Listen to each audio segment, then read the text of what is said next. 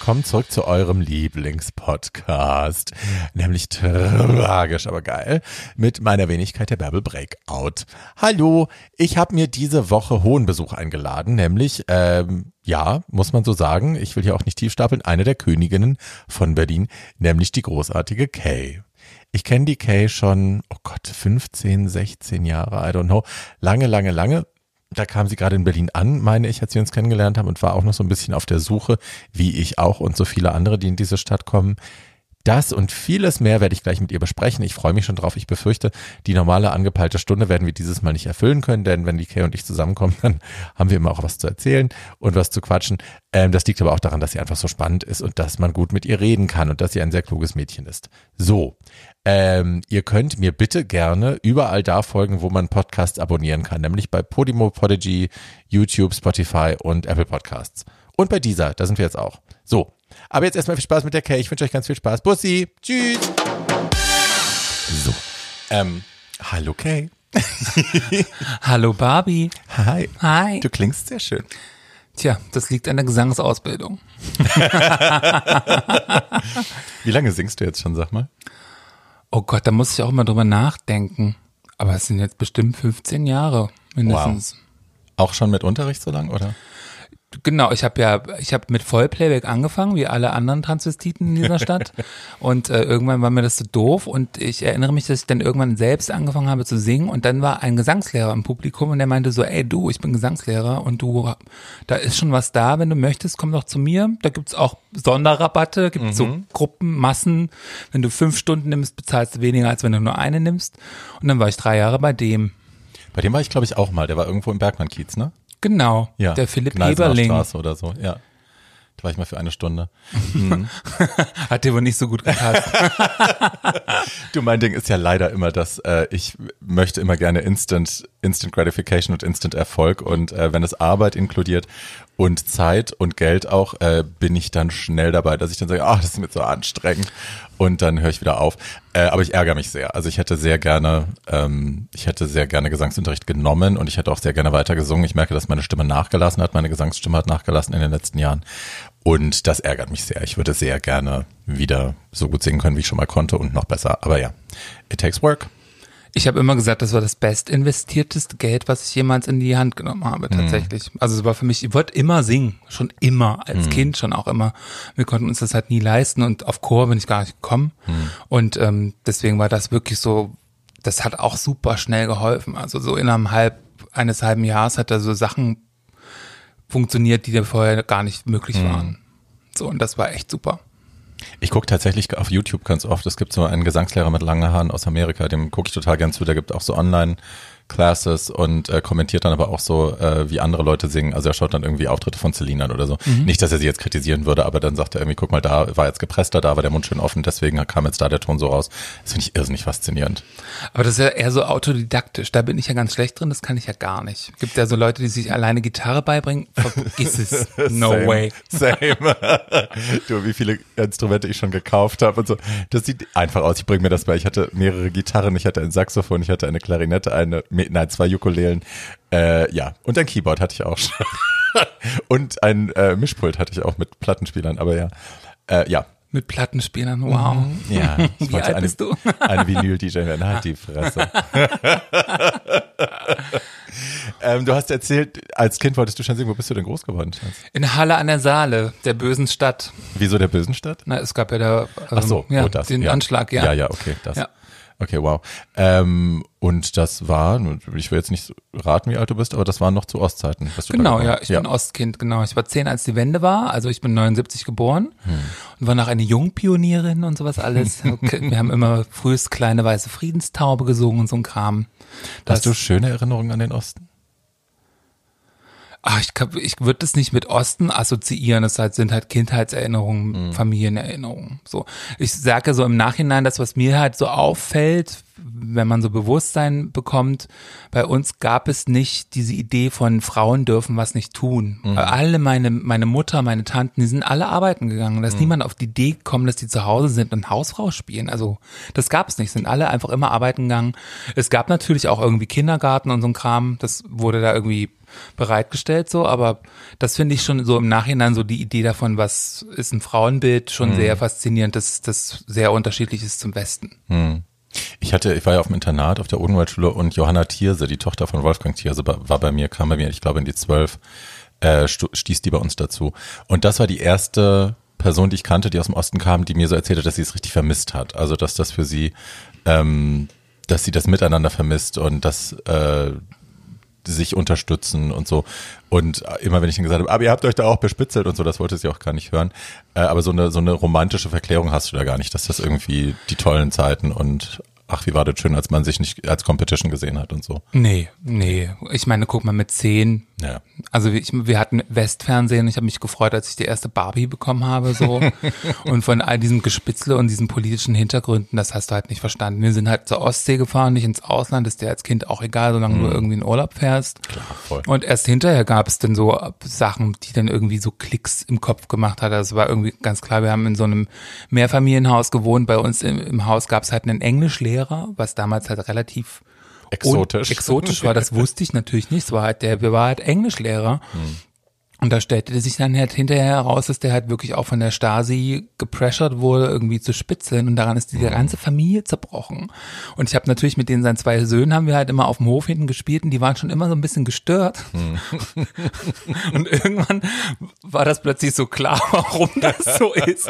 Und das ist halt wirklich total krass zu hören, weil es halt einfach irgendwie intellektuelle Menschen waren. Ich glaube, der hat da sehr drunter gelitten, dass er irgendwie dafür, dass er Englischlehrer werden konnte, irgendwie die ganze Zeit unter Druck gesetzt wurde wurden, wurde mhm. irgendwie zu spitzeln und wollte das auch gar nicht und hat dann tatsächlich diesen Stress auch an seiner Familie ausgelassen. Es kam halt alles hinterher erst raus. Mhm. Hast es als Kind nicht mitbekommen, bis mir irgendwann mal jemand erzählt hat, wusstest du eigentlich nicht so, oh krass, okay, es hat auch so viel hinterher erklärt. Aber mhm.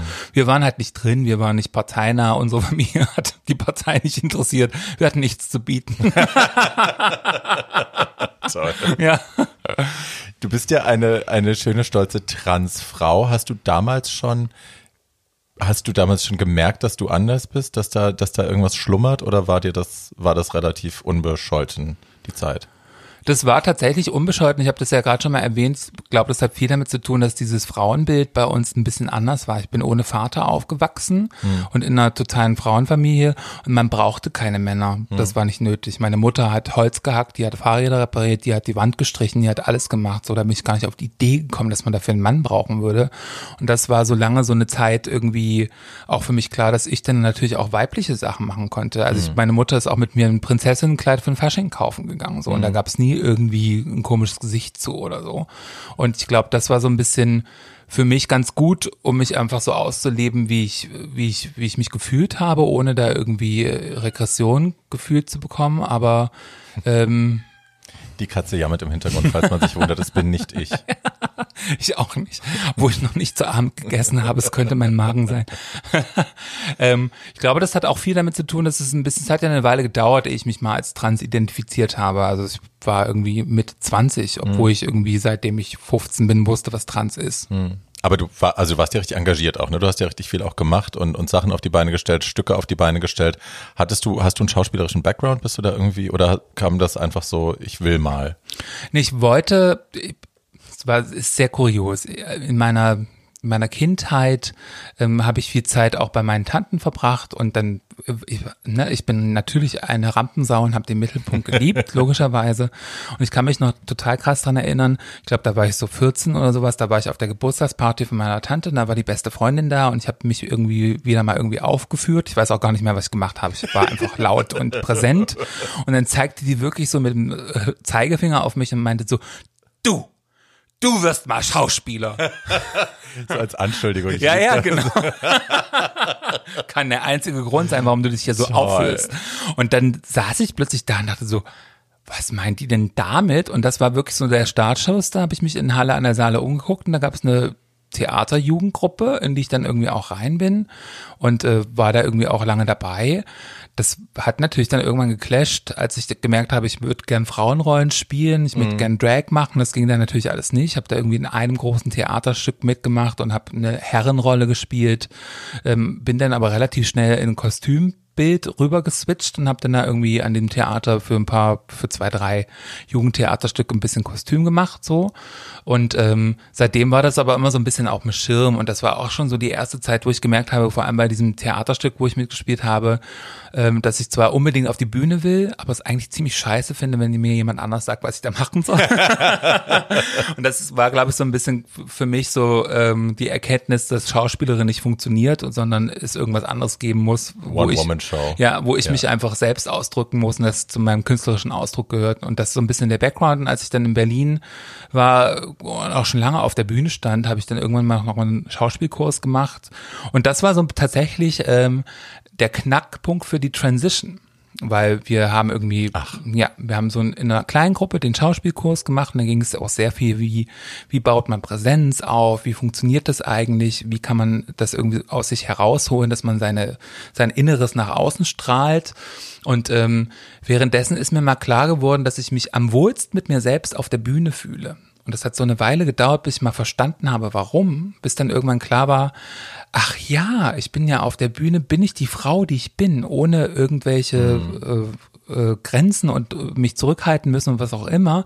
Und das war so der Klickpunkt, wo ich gemerkt habe, so, du bist eine Frau, krass. Es äh, mhm. war eigentlich die ganze Zeit klar und ähm, und das war so der Punkt, wo ich dachte so, ah, okay, jetzt kann ich das irgendwie auch für mich annehmen, mich irgendwie auch als trans identifizieren und irgendwie auch immer sagen, ich bin eine Frau und das hat relativ wenig zu meinem Selbstempfinden zu davor geändert, außer dass es diesen Klickpunkt gab. Mhm. So dieses irgendwie so, warum fühlst du dich eigentlich auf der Bühne immer am wohlsten? Ach, das liegt daran. Und mhm. dann konnte ich das auch so nach und nach mit ins Privatleben übernehmen und irgendwie meinen Weg gehen. War das schwierig, das im Privaten an deine nächsten Leute ranzutragen oder war das da relativ easy? Waren das Leute, die dann gesagt haben, ja, wusste ich eh schon? Oder gab es da große Momente von, um Gottes Willen?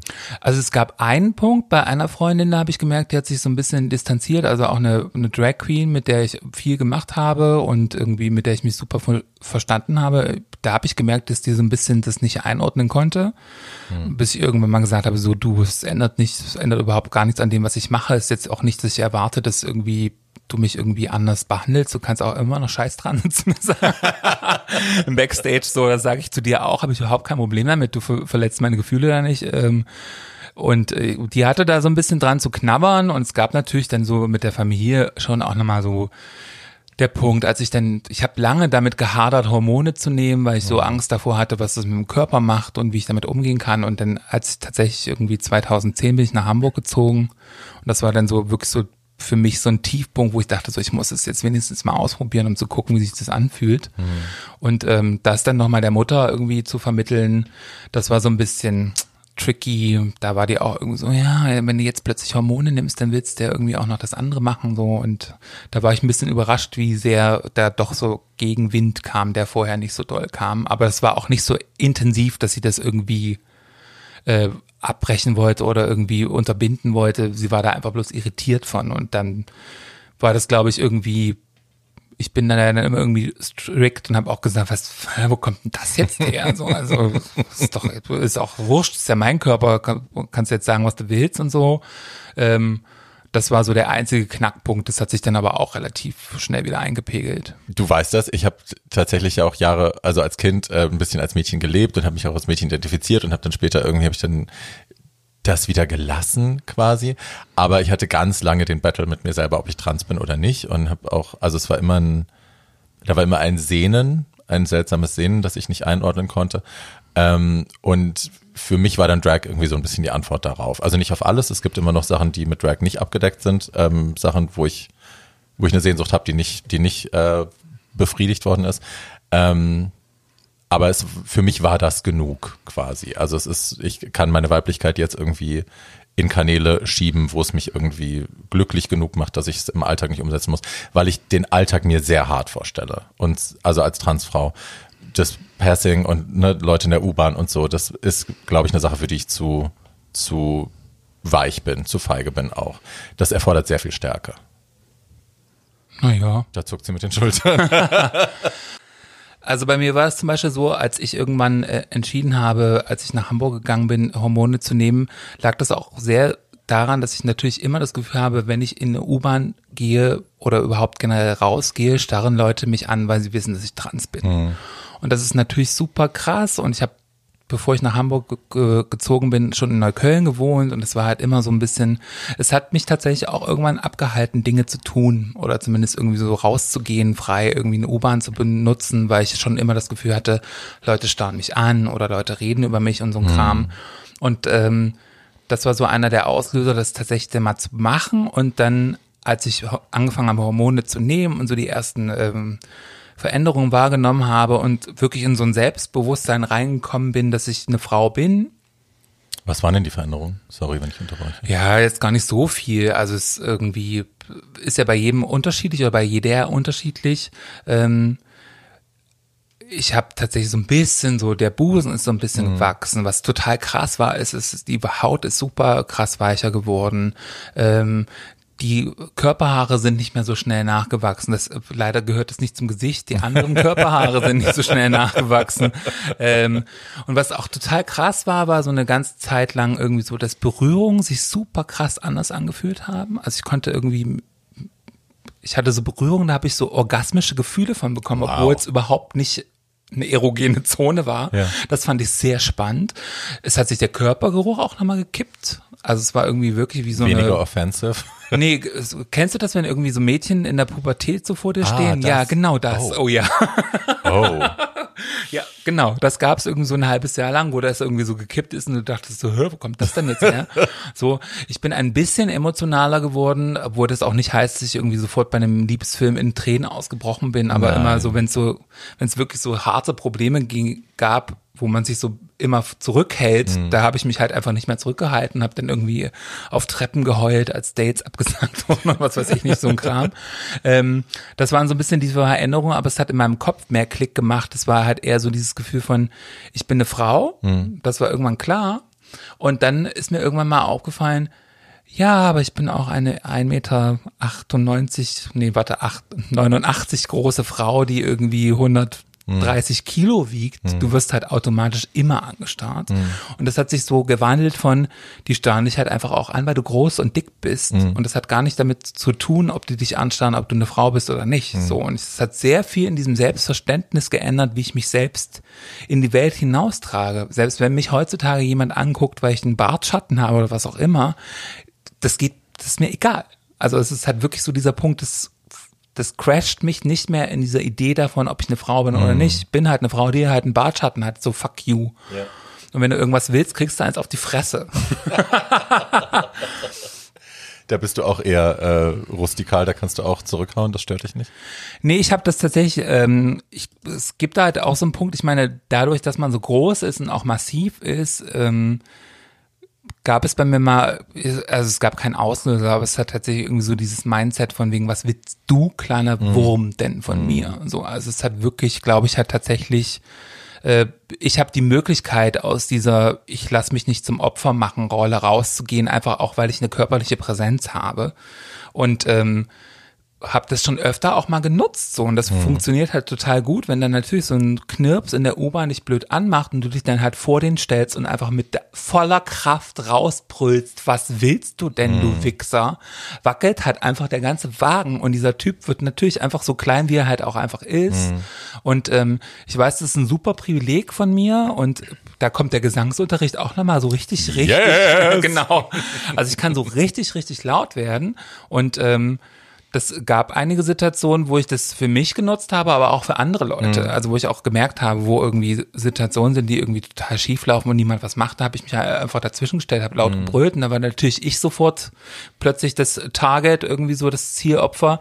Das ist aber dann auch wieder an mir abgeprallt so und ähm, ich glaube, das hat schon viel damit zu tun, wie man sich so in sich selbst fühlt und dass man sich irgendwie an sich nichts rankommen lassen Absolut. lässt. Absolut. Ich habe ja meine Zeit lang äh, tatsächlich Testosteron gespritzt, weil ich hatte eine sehr, sehr, sehr feminine Figur, als ich äh, jünger war. Ich hatte sehr schmale Schultern und dafür eine sehr breite Hüfte. Ähm, und habe, weil ich männlich sein wollte, weil ich auch dieses äh, naja, Straight Acting Ding irgendwie erfüllen wollte. Ich wollte maskuliner sein und habe äh, tatsächlich dann Testosteron injiziert, mir selber in den Arsch ein paar Monate und bin dann schön trainieren gegangen und das hat auch funktioniert. Also meine Schultern sind bis heute jetzt breiter als meine Hüften, immer noch.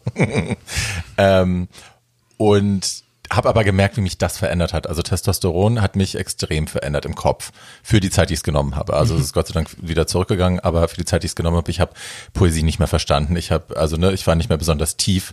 So, ich habe Musik, die mir vorher die Schuhe ausgezogen hat, Kunst, Bilder, bei denen ich geweint habe, war ich voll so, ja, ist halt Farbe, ne? So, also es war ganz lustig. Irgendwie einerseits war es so ein bisschen beängstigend, weil ich dachte, um Gottes Willen, ich will das alles nicht verlieren. Äh, andererseits aber habe ich, ich habe ja damals in der Gleimstraße gewohnt und am unteren Ende der Gleimstraße hin zum Falkpark heißt das, glaube ich. Und äh, bin hochgelaufen die Gleimstraße Richtung Schönhauser Allee und da links an der Ecke war ja das Guppi direkt vom Kino, ne, dieses schwule Café. Und äh, da waren so drei, drei so Jungs aus dem Wedding, irgendwie waren halt hochgelaufen zum Kino, was ja in der Ecke war, und haben gemerkt, das ist ein Schwuchtelcafé und haben dann da die Schwuchteln irgendwie angemacht. So, hey, du Missgeburt, bla bla. Und normalerweise ist ja, sind ja genau die Jungs, die mir früher auf die Fresse gehauen hatten. Normalerweise wäre ich abgehauen, wäre auf deiner Straßenseite geblieben, hätte mich versteckt äh, und hätte so schnell das weitergesucht auf Testosteron. Uh -uh. Ich war von der anderen Seite aus, habe ich gebrüllt, ey, verpisst euch aus meinem Kiez und bin auf die Jungs zugerannt. Und die haben ab, die sind abgehauen. Das waren drei Typen. Ich war alleine, die sind abgehauen. Und das war mir in den späteren Jahren, hat mich das noch ganz oft beschäftigt, dass ich gemerkt habe, diese Angstfreiheit auch, also in Situationen reinzugehen, ohne Angst zu haben und ohne zu signalisieren, hey, ich bin angreifbar, ich bin Opfer, ihr könnt bei mir, könnt ihr dominieren, da könnt ihr gewinnen. Ähm, also allein die Tatsache, dass es mehr war als nur das Fragezeichen, sondern tatsächlich, also die waren in Gefahr, objektiv gesehen waren die in Gefahr. Ich hätte die zerholzt, also wahrscheinlich hätte ich auf die Fresse bekommen, aber ich hätte es zumindest versucht, sie hätten Schaden genommen. Hat dafür gesorgt, dass die abgehauen sind. Und das allein kann, glaube ich, ganz viel machen. Ne? Und wenn du selber sagst, du bist, du warst dann in dir so selbstverständlich, dass du rausgegangen bist, in einer Haltung, die eben nicht mehr signalisiert hast, äh, hi, ich habe Angst oder ich bin Opfer oder schaut mich bitte nicht an, sondern ich bin, was ich bin. Und wenn ihr ein Problem habt, dann kommt her. Ich glaube, das macht schon ganz viel aus. Das glaube ich auch total. Was ich sagen möchte, ist es, glaube ich, tatsächlich diese Idee davon irgendwie, dass Hormone die Wundermittel sind, stimmt so auch nicht. Ich glaube, es gibt mm. irgendwann immer einen Punkt, wo sich das einpegelt, wo du irgendwie zurückkommst zu mm. dir. Also hättest du das jetzt noch zwei Jahre weitergenommen, hättest du irgendwann die Bilder auch wieder so wahrgenommen, wie du es vorher. das ist halt, glaube ich, so ein Rush, den du kriegst irgendwie so, von dem du erstmal überwältigt bist. Aber ich glaube, tatsächlich ist es so ein bisschen so dieses Ding von, wie geht man raus? Und es ist natürlich irgendwie auch immer so eine, so eine Frage, welches Privileg hast du? Und ich kann mhm. das auch schon verstehen, wenn du irgendwie 1,60 Meter bist und wahnsinnig schmal bist, dass das was anderes ist, oh ja. als, als wenn jemand wie wir, die irgendwie groß und ähm, mächtig. sich mächtig und massiv und und stark wirken. Aber es ist halt wirklich so. Also ich meine, es ist halt tatsächlich irgendwie immer so ein Wunder, dass tatsächlich es auch immer noch Leute gibt, die denken, die könnten uns zum Opfer machen. Ich habe eine Freundin, die ist irgendwie zwei Meter vierzehn groß. Du kennst sie, meine meine meine Drag-Tochter Betty Büchse. Ach, die Betty. Die Betty Büchse äh, macht das super gerne, dass sie irgendwie, wenn sie ähm, nachts nach einem Drag-Auftritt nach Hause fährt, fährt sie mit der U-Bahn und ist dann so richtig abgerockt, äh, setzt sich in die U-Bahn und kriegt natürlich immer so ein bisschen Shit ab, wo die sich aber dann auch hinstellt und sagt, so, ich bin zwei Meter und 14 groß. Ich bin Obelix. Ich bitch. bin Obelix. Was willst du denn gerade von mir? Und das ist halt genauso dieser Punkt, wo du manchmal so denkst, so, was ist das irgendwie für eine, wie toxisch ist Männlichkeit, mm. dass sich jemand auch so denkt, er ist vier Köpfe kleiner und wiegt irgendwie ein Drittel davon, sich dagegen aufzubauen, bloß weil es Weiblichkeit ausstrahlt. Ja, das mm. muss man sich mal vorstellen. Mm. Und ich glaube, das ist halt wirklich etwas, ähm, was wir natürlich mitnehmen können und was ich aber irgendwie auch tatsächlich irgendwie so unseren Schwestern mitgeben möchte. Ich glaube tatsächlich, wenn man das schafft, in sich zu manifestieren, dass man das irgendwie abprallen lassen kann in irgendeiner Art und Weise, das kann dir schon echt viel helfen. Absolut. Ich glaube, also generell Dinge im Kopf anders besetzen kann wahnsinnig viel helfen. Ich hatte lange auch so eine, also ne, internalisierte Homophobie, Gay-Shame mit mir noch umgetragen und auch immer, wenn ich in Drag draußen war, immer war das mit Scham besetzt die letzten Jahre. Ne? Also bis ich im Club war, bis ich dann unter meinesgleichen war, da war es wieder was anderes. Aber so der Weg von der Haustür zum Taxi oder der Weg vom Club zum Taxi und zurück zur Haustür oder so, war immer mit Scham besetzt. Und ich habe echt in den letzten Wochen, Monaten das versucht für mich anders zu besetzen, aktiv im Kopf zu sagen, Alter, äh, du musst dich nicht verstecken, sondern du zeigst dich und du bist ein Vorbild und du bist sichtbar, weil das wichtig ist, dass du sichtbar bist. Und plötzlich war die Wertung eine andere und die Haltung eine andere und plötzlich habe ich es genossen, auch wieder ich glaube, dass dadurch auch ganz viel positives Feedback kommt. Also ja. ich glaube, erst wenn man sich dessen öffnet, gibt es auch ein anderes Feedback zu all diesen Dingen. Also was weiß ich nicht, wir sind irgendwie vor ein paar Wochen, hatte ich irgendwie ähm, im Schwurz habe ich äh, moderiert ein Livestreaming und bin da irgendwie von meiner Haustür in Neukölln bis zum Schutz gelaufen in so einem Regenbogenkleid. Und meine beiden Begleiter mussten sich natürlich noch was zu essen holen. Dann stand ich da halt in meinem Regenbogenkleid halt vorm Döner rum und dachte so, oh, können wir mal bitte jetzt langsam gehen? Und plötzlich kam irgendwie ein kleiner Junge, der ein Selfie wollte mit seiner Mutter irgendwie so und es war irgendwie alles total okay. Und Leute zwinkerten mir zu und so ein Kram und ich habe irgendwie meine Gesichtsmaske, die ich jetzt irgendwie trage, das ist irgendwie die Transflaggenmaske. Mhm. Gibt es auch Leute, die irgendwie dann zu dir kommen und sagen so, hey, ich deine Maske finde ich total gut oder mhm. hast so zwei Zwinker, wo du weißt so, ach, du weißt, was das bedeutet so. Ja. Und das ist irgendwie, ähm, ich glaube, es ist halt eher das kann, man ist irgendwie auch offener, die positiven Sachen aufzunehmen. Ich kann das aber auch verstehen. dass am Ende ist es ja immer, wie ich gehe jetzt auf eine Bühne und das dauert, mhm. das braucht ja auch Kraft. Mhm. So und ich glaube, das ist halt irgendwie so. Ich fahre auch schon seit Jahren nicht mehr mit der U-Bahn zu Auftritten, weil mhm. ein Auftritt ist eine Kraftanstrengung, ist ein Job ja. Und ich möchte nicht vorher diese Kraft aufwenden in ja. meinem Transportmittel. Ja. So, ich möchte mich schminken, das ist schon kraftaufwendig. Ja, ja. Ich möchte irgendwie sicher ankommen oder möchte irgendwie äh, losfahren und dann mache ich meinen Job und dann muss ich funktionieren. Und dann brauche ich das halt nicht zu wissen, irgendwie sobald ich vor die Tür gehe, bin ich auf der Bühne. Und ich finde, das ist halt irgendwie immer nochmal so ein Aspekt, der sehr wichtig ist, du weißt halt, wenn ich, ich weiß halt natürlich, wenn ich im Regenbogenkleid auf die Straße gehe, muss ich damit rechnen, dass Leute darauf reagieren, logischerweise. Ja. Das hat nicht mal was damit zu tun, dass ich trans bin. Das wird wahrscheinlich jeder sure. Cis-Frau, sure. die irgendwie sure. im Paillettenkleid jetzt ja. heute Abend losgeht, genau das Gleiche irgendwie ja. äh, abfordern. Aber es ist natürlich eine Entscheidung, die du treffen kannst und äh, wo du auch, wenn du privilegiert genug bist, eine Wahl treffen kannst. So. Er hatte lustigerweise ähm, mit Stella bei dem, bei dem Shopping Queen Dreh einen Moment, wo das so, wo du wirklich beide Entwürfe direkt nebeneinander sehen konntest und die Reaktionen waren anders. Wir hatten, wir standen an der Straßenecke im Tageslicht, die haben uns rausgeführt vor den Club, wir wollten jetzt irgendwie O-Töne, bevor es losgeht, bla bla. Und es lief eine, eine Schulklasse an uns vorbei. Und ich irgendwie aus Reflex, ich so, boah, nee, jetzt gucken nämlich alle an, die lachen über mich und ich habe also den Kontakt, den Augenkontakt vermieden, habe auf den Boden gestarrt und habe versucht, die irgendwie wegzu also warten, ne, mhm. bis dass die einfach vorbeigehen. Und Stella, Kindergärtnerin, die sie ist, war so, Mensch, hallo, nö, nö, nö, und hat den allen zugewunken und so. Und die fanden die alle toll. Ja. Und bei mir waren so, äh, die Blöde da, die Dicke da, mit den roten Haaren. Nee. Und haben, über mich haben sie gelacht und bei Stella waren sie irgendwie ja. alle into it. Weißt du, ja, und das ist halt tatsächlich, also ja, wenn man Offenheit suggeriert, glaube ich, tatsächlich kann einem auch, kommt einem mehr Positives entgegen. Oder zumindest auch, wenn man Angstfreiheit suggeriert. Mein, mein Ding hat alles suggeriert, was falsch war. So. Ja, aber es braucht auch Kraft, das muss man halt irgendwie ja. auch wissen. Das, und es kann nicht jeder und es soll auch nicht jeder, es soll nicht die Prämisse sein, jeder soll das können müssen. Nein. Ich finde, es ist wichtig, dass die Leute, die das Privileg haben, die die Kraft haben, das auch machen können. Und du hast mich vorhin gefragt im Vorgespräch, ob du mich Trans-Sachen fragen darfst. Und da habe ich ja gesagt, weil es natürlich irgendwie etwas ist, was ich oft gefragt werde und was natürlich Transmenschen oft entgegnet. Und ähm, es war für mich irgendwann auch mal eine Entscheidung zu sagen, so nee, frag lieber mich, hm. als dass du irgendjemanden, irgendeinen Idioten fragst. Hm. So, dann frag lieber mich und ich sag dir das gerne. Das liegt aber auch daran, dass ich privilegiert genug bin, meinen Alltag als weiße, dicke Transfrau irgendwie äh, relativ problemlos leben zu können. Ich mhm. arbeite ja jetzt auch in einem queer, in einer queeren Firma und so ein Kram, ähm, dass mich das nicht so triggert wie andere Leute, aber trotzdem ist es besser zu sagen, so, okay, du fragst mich, als dass du dir irgendwas zusammenklaubst. Und ich meine, du bist ja dem Thema näher als, als viele andere Leute. Mhm. Und ähm, ich glaube, das ist dann immer so, es soll kein Pressure sein, dass du es musst.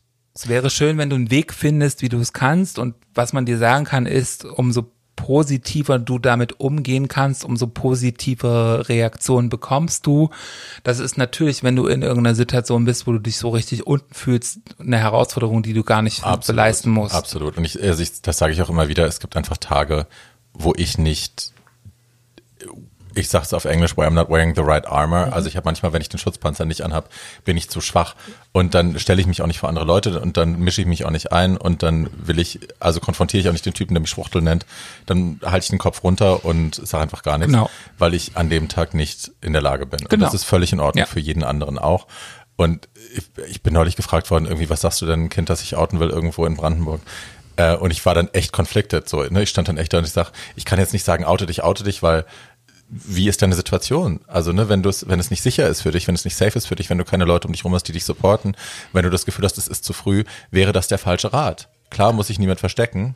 bin ich total bei dir. Also früher war ich ja zum Beispiel, man wird ja auch älter. Es Ja. gibt ja auch Altersweisheiten. und ich habe alle früher, davon. ich habe alle früher gehasst, die so einen Kram erzählt haben natürlich, aber es ist halt tatsächlich einfach eine Tatsache. Ich hätte auch irgendwie vor 20 Jahren noch gesagt so, nee, du musst dich outen, du musst dich outen, es geht überhaupt gar nicht, du musst zu dir stehen, bla bla Ja. bla. Aber es ist natürlich mittlerweile irgendwie jetzt mit all diesen Dingen, die man so in seinem Leben erlebt hat und auch mit anderen Leuten relativ klar zu sagen, okay, wenn jemand das halt wenn halt alle Zeichen darauf stehen, dass du es halt einfach nicht machen kannst, dann ist es das sicherste für dich, das einfach jetzt noch nicht zu machen. Ja. Und es ist natürlich viel wichtiger für dich, eine psychologische Strategie zu finden, wie du das überlebst bis zu dem Punkt, wo du es machen kannst Ja. und was du tun kannst, damit du da hinkommst. Ähm, das finde ich schon relativ diffizil und irgendwie sehr ähm, komplex und das macht mir auch nochmal klar, wie viel Glück ich hatte mit meiner Familie. Die haben mich niemals verstoßen und niemals in irgendwelche Schubladen gesteckt und irgendwie Nase gerümpft. Und auch in meinem Umfeld war das auch nie so, dass die Leute irgendwie super negativ reagiert haben. So und es ist, wird dir dann irgendwann erst klar, dass es so ein Privileg war am Ende. Ja, das sind sehr weise Worte, manche. das kann ich nicht anders sagen. Sehr weise Worte. Ach. Tragisch, aber geil.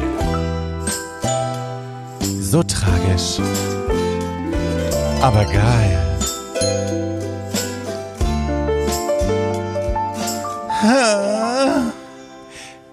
Wir haben ein Segment äh, seit relativ kurzem im Podcast, das nennt sich die tragisch aber geil Geschichte.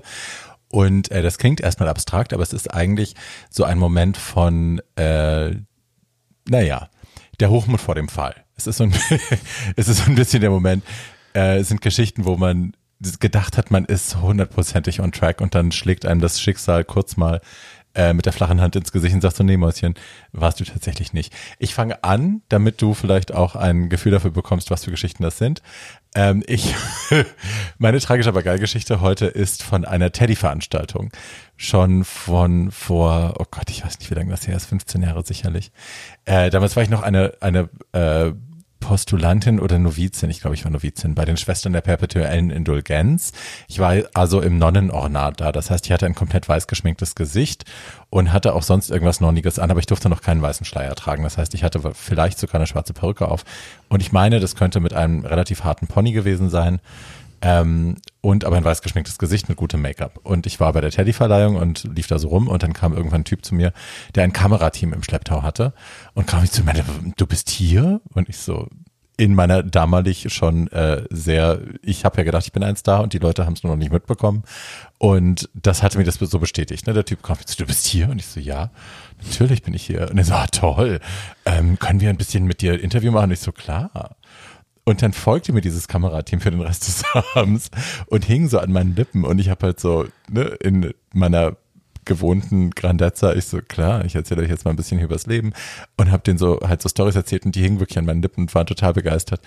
Und ähm, nachdem wir, glaube ich, zwei oder drei Stunden miteinander verbracht hatten, sagt der Redakteur irgendwann zu mir, ja und bla, hier ist, hier ist ja sehr viel Prominenz, aber da du einer der prominentesten Menschen hier bist, wie ist denn das so für dich? Und das war der Moment, wo ich stutzig wurde und ich dachte so, also egal für wie toll ich mich halte, aber ich, ich weiß faktisch, dass ich auf der Teddy-Verleihung nicht einer der prominentesten Menschen bin. Und dann gucke ich ihn an und sag so, wer glaubst du denn, dass ich bin? Und er so, naja, du bist Nina Hagen, oder? Und das Kamerateam war in dem Moment, saß an der Seite und es war nur er und ich. Und ich so, Schatzi, mein Name ist Barbie Breakout und ich bin ein Mann. Ich bin nicht Nina Hagen. Und er guckt mich an und ist so, oh. Oh, okay.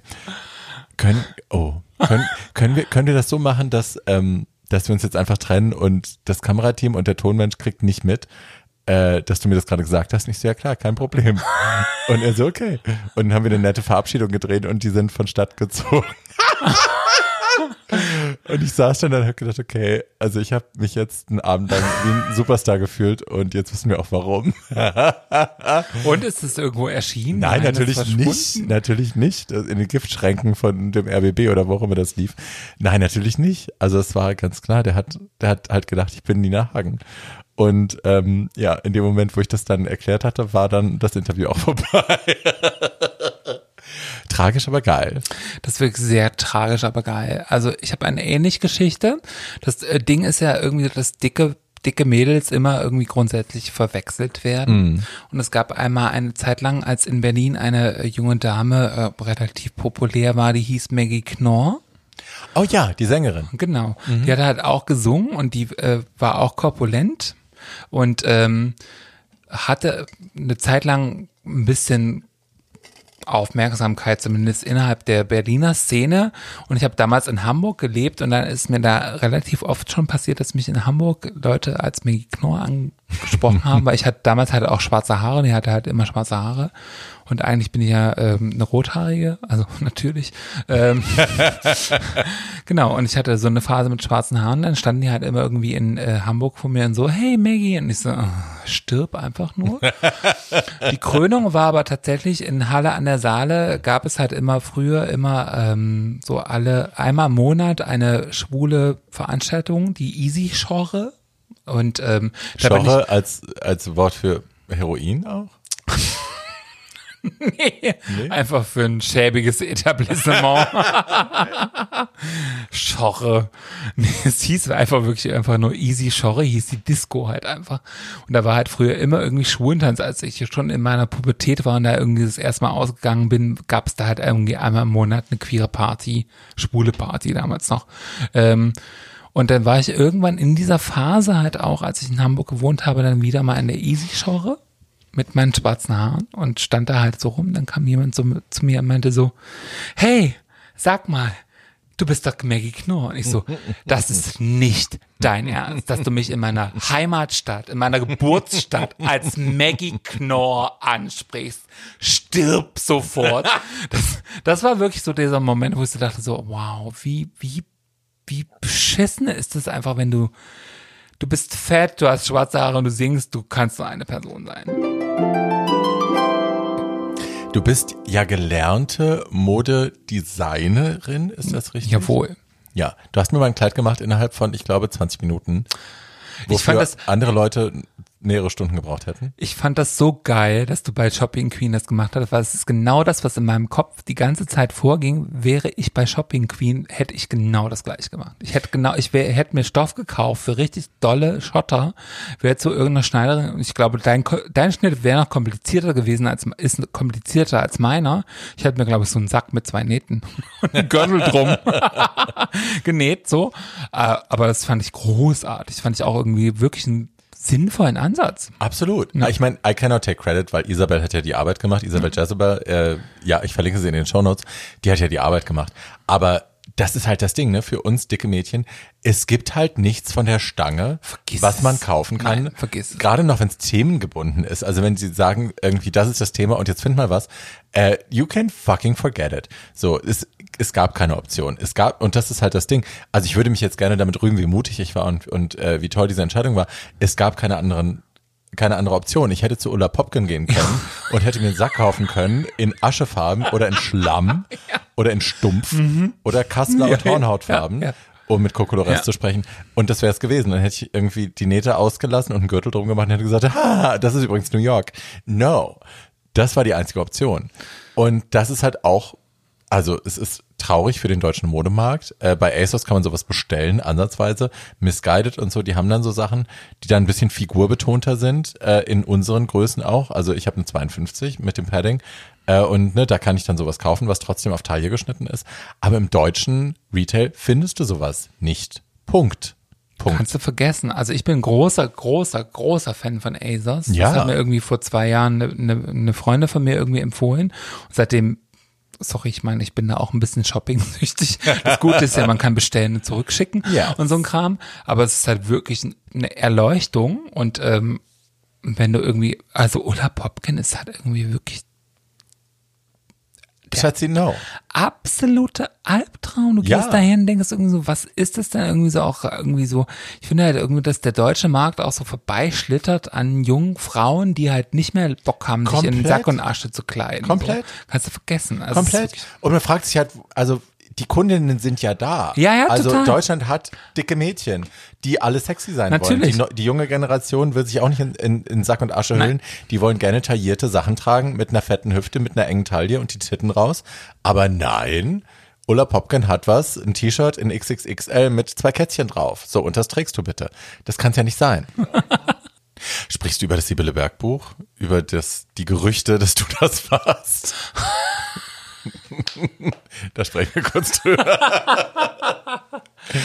ich war ja, ich habe das Buch damals gelesen, Sibylle Berg, vielen Dank für das Leben. Und darin beschreibt sie einen, naja, ist es ein Trans-Charakter, ein Non-Binary Charakter, I'm not sure, ähm, der fast so was Formloses hat irgendwie, eine engelsgleiche Stimme, die alle zu Tränen rührt, ähm, aber als Charakter durchaus schwierig und irgendwie auch wirklich nicht körperlich, nicht sexy, nicht äh, geformt quasi ist. Und das hat dich an mich erinnert. Danke. Nein, nein, nein. Nee, nee, nee, eben nicht, eben nicht. Ich wäre nie drauf gekommen, dass du damit gemeint bist. Aber es gab dann ja Leute, die dann behauptet haben, das wärest du. Und das kam bei dir an, ne? Auch. Du, der Witz daran ist tatsächlich, dass ich damals halt bei der Tusch in Hamburg gearbeitet habe, als das Buch rauskam. Und ich habe das Buch gelesen, ich habe ich hab Sibylle dazu interviewt. Also es gibt Ah, ein okay. Interview von mir mit Sibylle zu diesem Buch. Also ich bin nicht die Vorlage zu diesem Buch. Anoni sondern- ist die Vorlage, oder nicht? Nee, ach Quatsch, da war Anoni noch überhaupt nicht auf dem Schirm. Das war. Really? Nein, Alter. Anoni war sechs Jahre später. Das hat sich Sibylle alles, und das ist halt einfach, Oh. wie großartig sie ist als Schriftstellerin. Es kommt alles von ihr selbst. Es ist alles, also da gibt es keine reale, oder zumindest niemanden, den wir kennen. Vielleicht gibt es das. Oh, ich dachte, Anoni wäre Vorlage Nein, überhaupt gewesen. gar nicht. Nein, gar nicht. Überhaupt gar nicht. Da war Anoni noch überhaupt gar nicht. Anoni, wann hat dieses Album rausgebracht? Naja, aber Anthony and the Johnsons war ja wesentlich früher. Also es war ja, Das mag ja sein, aber ja, aber trotzdem ist es nicht so. Ich glaube, das hat sie so ein bisschen inspiriert, aber es war nicht Okay. die Person, aber es war halt wirklich sehr. Ähm, wie gesagt, ich habe das Buch gelesen, habe es mit ihr besprochen im Interview. aber das kam bei dir an, dass Leute gedacht haben, dass du das bist. Nee. Nein? Um Gottes Willen, jetzt habe ich was gesagt, was du gar nicht wusstest. Nein, wer hat das gesagt? Ach, das ist ja Das war, lustig. ja, Gott, Facebook-Zeiten, ne? Das war Echt? so ein. Facebook-Gerücht. Ach toll, und ich hab's verpasst. mein Gott, ich hätte mein Fame daraus spinnen können. Ich hab's verpasst. Ich hätte Sibylle zwingen können, daraus ein Theaterstück zu schreiben, wo ich die Hauptrolle hätte spielen können. Ich wäre jetzt am Broadway.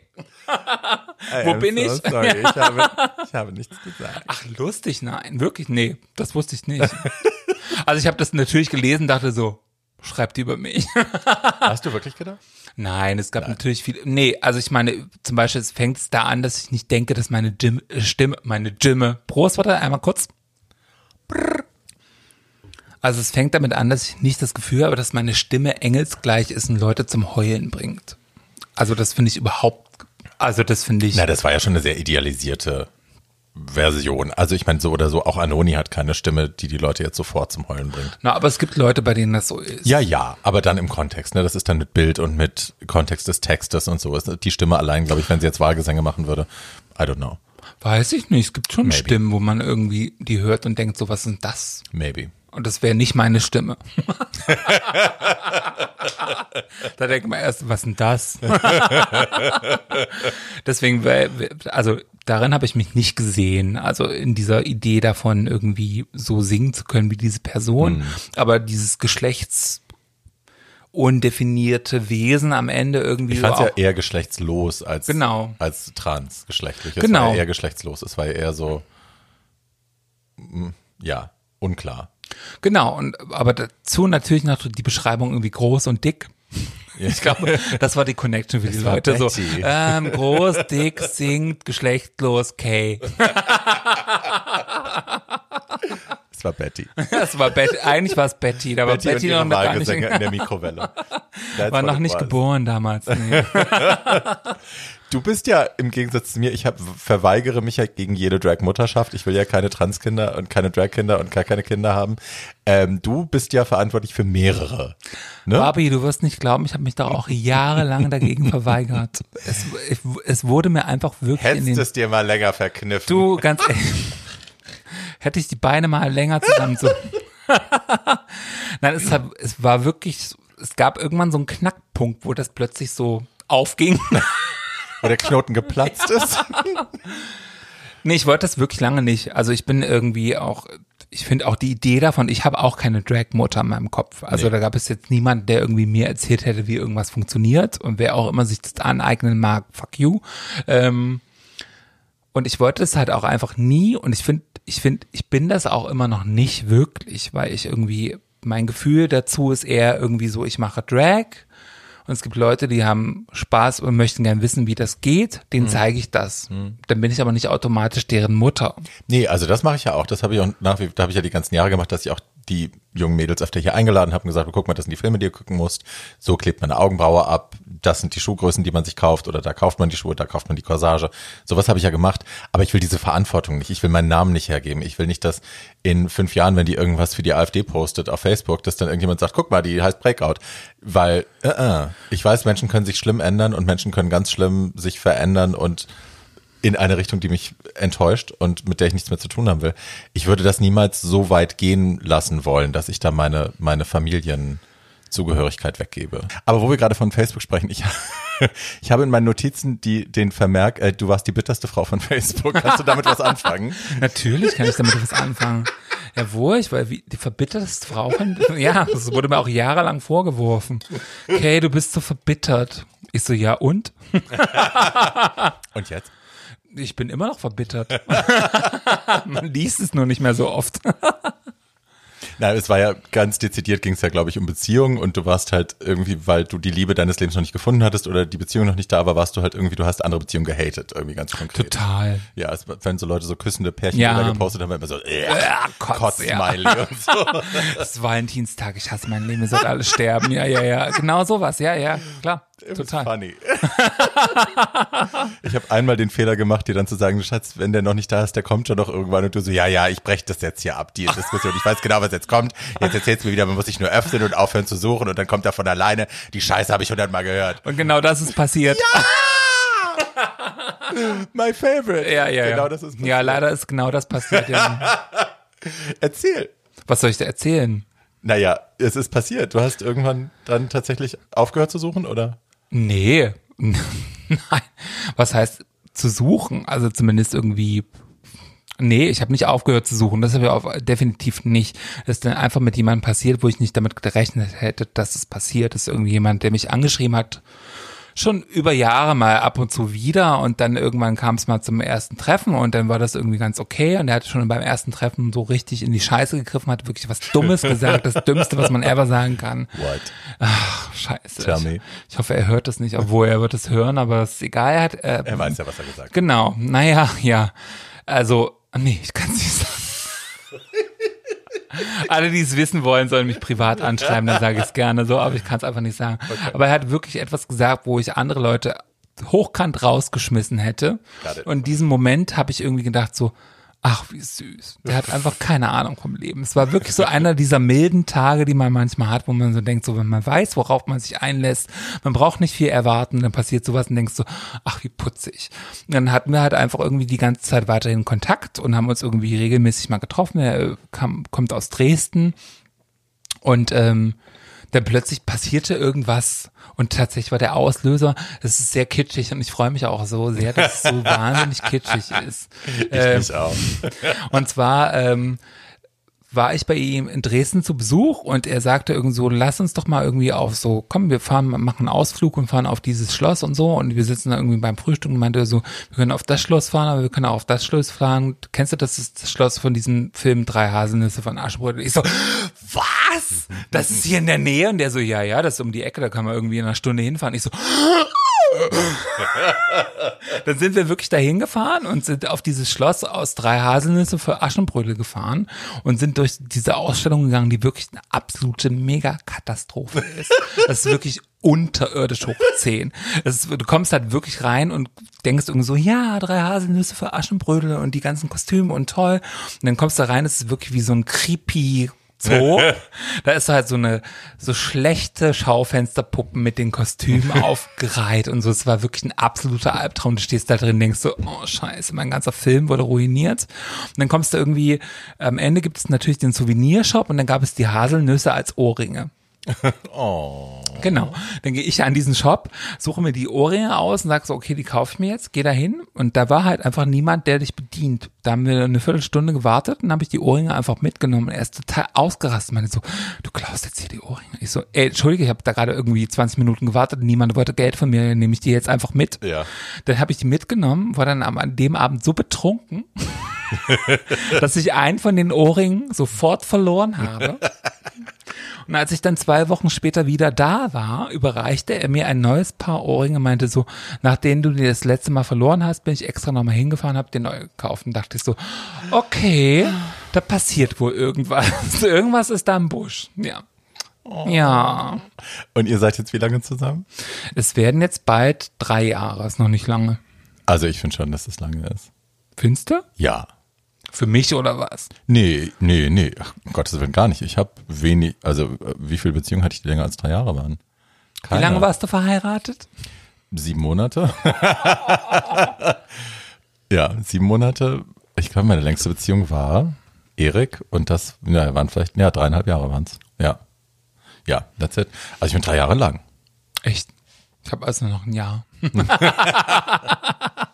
Aber ihr wohnt jetzt auch zusammen? Er ist für dich Nein, auf gar keinen Fall. Das denken immer alle. Nein. aber er ist für dich nach Berlin gezogen, oder nicht? Ja. Ja. Ich sage immer für uns, nicht für mich. Ja, richtig, richtig, sehr Ja. richtig. So, ja, schön. Und das fühlt sich jetzt besser an als vorher. Ja, Ja. aber das Interessante ist, die Verbitterung trotzdem noch da ist, halt auf anderen Ebenen. ist ja nicht so, dass die plötzlich weg ist. Da wird ja irgendwann klar, so ja, du bist halt einfach grundsätzlich verbittert.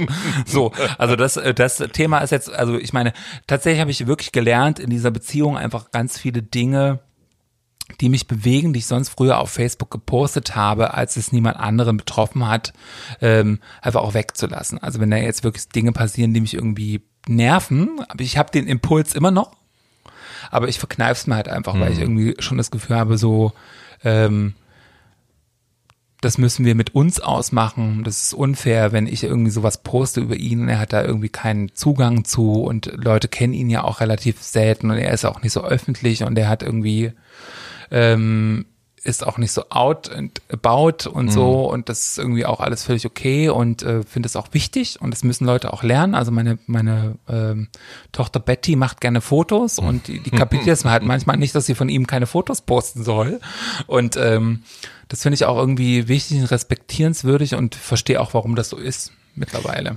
Hat er denn ein Problem damit, dass die Öffentlichkeit weiß, dass er mit einer Transfrau zusammen ist? Oder ist es eher, kommt das aus einer anderen Ecke? Nee, es geht auch so sehr viel um familiäre Sachen. Also er kommt irgendwie aus einer rel relativ religiösen Background und war My ja, favorite. Also ich erlebe das relativ viel. Vieles von dem, was wir erleben, auch in Transkontexten, ist ja durch Social Media auch amerikanisch geprägt. Und da ist es eben ein großes Thema, dass so dieses Down-Low-Man-Thema ein großes Thema ist. Also Männer, die sich äh, im Geheimen mit Transfrauen treffen, aber die sich nicht trauen, öffentlich dazu zu stehen, wen sie lieben und von wem sie angezogen sind, dass das problematisch ist. Das ist aber bei euch eigentlich nicht das Thema, sondern es geht um die Familie und um die Gläubigkeit der Familie. Es geht nicht darum, dass er sich dafür schämt, mit der Transfrau zusammen zu sein.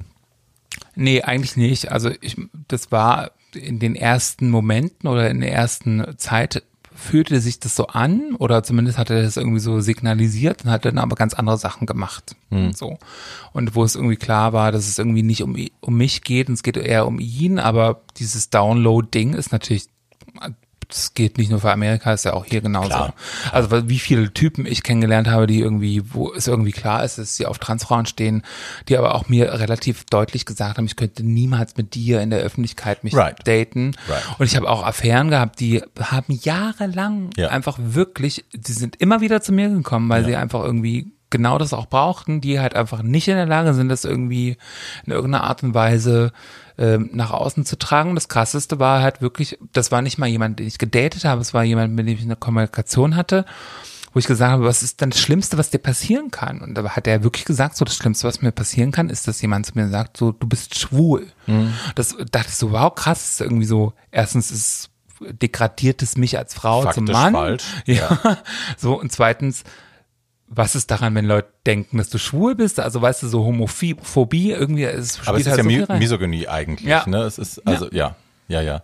Ja, das erlebe ich auch oft. Ich habe lange jetzt auch gar keinen Sex gehabt und habe jetzt einen Typ, mit dem ich mich immer wieder treffe, weil der Sex wirklich schön ist und anders ist. Also von dem werde ich nicht so fetischisiert wie von anderen, wo es wirklich nur darum geht, dass ich Loch bin und ne, das Ding mit der Perücke so.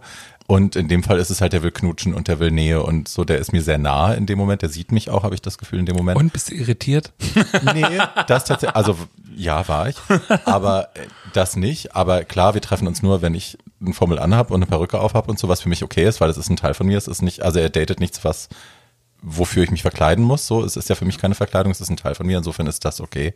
Aber er kann nur hierher kommen, wenn er vorher gekokst hat. So, also er braucht schon diesen diesen Moment, dass er irgendwie So das extra Special Ding Naja. sich erlaubt. So. Und das ist für mich natürlich schlimm, weil ich nichts sein will, was nur möglich ist in der Welt von jemand anderem, wenn er irgendwie einen extended state of mind hat. So, das ist für mich schwierig. Und für den ist aber auch ganz klar, das würde halt nie, also mit dem könnte ich nicht auf die Straße gehen. So, ne? Wir könnten nicht rausgehen. Es ist eine Art von Fetischisierung, die stattfindet, die für mich schwer zu ertragen ist, die aber nicht nichts damit zu tun hat, was andere Leute mir dann antun oder was ich auch zugelassen habe, wo es halt einfach nur darum geht, dass ich Sexobjekt bin. So, das ist es nicht. Der will mich schon in Gänze, aber eben in meinen vier Wänden oder seinen vier Wänden. Und das finde ich ja, ich finde es halt immer krass, weil es macht irgendwie, also mir tun die ja so richtig leid am Voll. Ende. Total. Und du sitzt halt da und denkst irgendwie so, du weißt ja eigentlich, was du willst und du kannst halt irgendwie, ist nicht mal so ein, du kannst es einfach nur in so einem ganz krassen, weirden Rahmen zulassen. Genau. Wenn Also man nicht beim- man selbst ist, wenn man, ne, ich habe gekokst, deswegen sind meine Bedürfnisse nicht meine Bedürfnisse, sondern es sind die Drogenbedürfnisse. Genau. Was ja Bullshit ist. Ja, ja, Das sind seine. Bedürfnisse. Ja, genau. Er sehnt sich nach mir. Ja.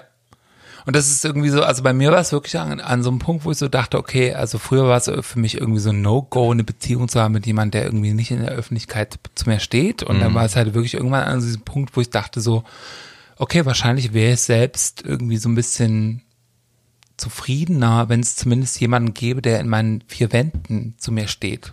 So, also zumindest irgendwie, wo klar ist, da kann alles passieren, da können wir wir sein, da kann ich ich sein und er kann er sein und ähm, und wenn wir dann rausgehen, kennen wir uns vielleicht nicht mehr. Und das finde ich ja irgendwie krass, weil das natürlich, als ich 20 war, war das überhaupt gar keine Option. So. Aber das und ist jetzt so? Das war, bevor ich meinen Freund kennengelernt habe, war es eine ganze Zeit lang, also vor allem auch in der Zeit in Hamburg, irgendwie wirklich so eine Option, wo ich so dachte, so, also immerhin besser als gar nichts. Und ich fand halt irgendwie so diese Idee davon, irgendwie nie eine Beziehung zu haben, das hat mich halt echt richtig, richtig, richtig fertig gemacht. Und ich weiß halt irgendwie nicht, wie viele Leute da draußen es gibt, die das irgendwie verstehen können, wie krass das an deinem Selbst irgendwie zerrt. Also da kannst du dich so selbst lieben, wie du willst und kannst irgendwie die ganze Zeit sagen, I'm fabulous, whatever. Ja, solange du Leuten erlaubst, in deinem Leben zu sein, die dich fetischisieren und die dich degradieren, in dem Sinne, dass du eben nur ein Lustobjekt bist. Klar, das ist, also die, das war, für mich war das direkt detrimental to my self-love. Also die haben mich, in dem Moment, wo sie mich gefickt haben, war das für mich eigentlich ein Beweis, dass ich wertlos bin. ja, Ne, weil ich es nicht wert war, dass man zu mir steht draußen. genau. Und das ist halt irgendwie so, aber immerhin, es gibt, am Ende ist es halt so ein Strohhalm, an dem du dich irgendwie festhältst. Also wenn du irgendwie nichts von all dem hast und das überhaupt gar nicht kennst, dann ist es halt super krass also auch wenn du an dem Punkt bist, wo du eigentlich dich selbst nicht hast, und das war bei mir halt immer so, also ich fand mich nie falsch. Ich fand mich nie scheiße. Ich hatte nie das Problem mit mir. Also ich habe nicht ins Spiel geguckt, dachte so, was denn das? ich dachte, ja, pff, nee, aber ist alles okay, ist alles gut so. Ähm, wenn du dann aber kein Feedback bekommst auf der anderen Seite, also du kommst halt immer dieses sexuelle Feedback. Also ich kann auch, ich weiß jetzt auch noch, ich kann noch 20 Jahre älter werden, ich kann immer noch mit geilen Hengsten Sex haben. So, Ja. das ist halt irgendwie, und es ist halt irgendwie etwas, was man irgendwie Cis-Frauen auch mitgeben muss. Also am Sex wird's nie scheitern, es wird immer jemanden geben, der mit True. dir ficken will und es werden auch immer geile Typen dabei sein. So, Absolut. don't think you have to downsize yourself. Du kannst irgendwie immer die geilsten Typen kriegen, die du möchtest, Ja. wenn du es irgendwie auch für dich annimmst, so, aber es ist natürlich irgendwie so diese Idee davon, okay, für Sex bist du gut genug, aber dass dir irgendjemand dich mal in den Arm nimmt oder irgendwie, was weiß ich nicht, hinterher auch mal da bleiben. Ja, jemand, der die Nähe gibt. Ja, so, und genau. auch das Gefühl, dass man gesehen wird und eben nicht nur der Fetisch ist, Ja. sondern mehr als, als das. Und also ich habe das ganz lange, ich habe dann ganz lange, weil schwulen Sex habe ich eigentlich gar nicht mehr. Und auch den, den Sex in Drag habe ich dann ganz lange auch unterbunden, weil das halt so viel mit Selbstbestrafung zu tun hat. Und weil ich halt auch gesehen habe, dass dieses mich herabstufen oder mich herabstufen lassen, aber ich erlaube es ja, in dem Fall mache ich selber, ähm, dass das eben viel mit Selbstbestrafung zu tun hat und dass es auch ein psychologischer Nutzen für mich war, mich zu bestrafen. Und seitdem ich das nicht mehr zulasse, ist jetzt tatsächlich noch dieser eine Typ übrig geblieben, der mich halt anders behandelt. Aber ja, ja würde ich mit dem, also würde der mich seiner Familie vorstellen? Of course not. So, auf gar keinen Fall. Aber das muss ja vielleicht auch gar nicht sein. Also am Ende ist es halt irgendwie so auch, es geht ja nicht darum, dass irgendwie jemand sich, also ich möchte auch die Familie meines Freundes nicht kennenlernen.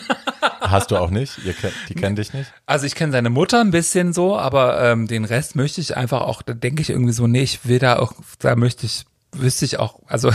Aber wissen die, dass du mit der Transport zusammen ist oder nicht? Ja. Okay. Also zumindest irgendwie so, die Hälfte ahnt es so ein bisschen, es wurde nie wirklich ausgesprochen so hm. und es ist irgendwie, aber trotzdem möchte ich mir, also ich wüsste, dass es für mich ich hätte schon sehr das Gefühl, ich wäre Familientherapeutin in dem Moment. Also ich würde da. Wärst du ja mit Sicherheit auch. So, ja, ich würde da reingehen, würde sagen so, okay, ich erkläre euch jetzt mal, wie das warum ist. Warum das okay ist, das und ja wie so ich bin, gibt. genau, und mhm. warum ich irgendwie Mensch bin, so generell und auch Mensch unter Gottes Augen oder was auch immer. So und ähm, das will ich auch gar nicht und das muss ich auch gar nicht haben und ähm, aber das finde ich halt irgendwie auch interessant. Es gibt ja auch noch so Ebenen von äh, möchte ich gern, dass jemand mich der Familie vorstellt oder möchte ich gern jemand, dass jemand meine Hand hält im öffentlichen Raum oder ist es vielleicht auch okay, wenn er hier reinkommt und wir haben irgendwie eine Nacht lang Intimität auf einem anderen, auf einer Ebene, die halt Intimität ist. Es geht nicht nur um Bumsi Bumsi, sondern es geht irgendwie Nein. um Nähe, es geht irgendwie um Dasein und irgendwie das Genießen, genau ja. so. Und ähm, und das hätte ich halt früher halt nie gedacht, dass ich mir das irgendwie zugestehe. Ich wäre halt früher immer gewesen, na, das kannst du, wenn der nicht zu dir steht, vergiss das, bla bla bla. Aber es ist halt natürlich das menschliche Bedürfnis ist halt da und ich finde halt irgendwie es ist sehr wichtig, irgendwie zu wissen und das irgendwie auch klar, anderen Leuten klar zu machen, wenn du irgendwie trans bist oder nicht in diese geschlechtliche Binarität passt, dann kann das ganz schnell für dich vom Tisch fallen. Mhm. Und das kann für deine Psyche einfach mega fatal sein. Das Absolut. ist halt genau das, was ich ja irgendwie sagen so. Ich habe mich nie gehasst. Also ich find, fand mhm. mich immer okay und fand mich irgendwie immer irgendwie auch liebenswert. Und ich wusste auch irgendwie so, außer meiner Körperlichkeit habe ich genug zu bieten. Mhm. So, um irgendwie eine interessante Persönlichkeit zu mhm. sein. Und wenn du da irgendwie, irgendwie aber 20 Jahre da sitzt, denkst du irgendwie so, aber es interessiert halt niemanden. Dann sitzt halt irgendwann wirklich da und denkst irgendwie so, oh, vielleicht bilde ich mir das nur ein. Und das ist halt wirklich der Knackpunkt, da irgendwie an dem Punkt zu bleiben, zu sagen so, nee, ich bilde mir das nicht ein. Es ja. ist einfach die Gesellschaft, die wirklich so ein Bild davon schafft, dass ich nicht liebenswert bin. Ja.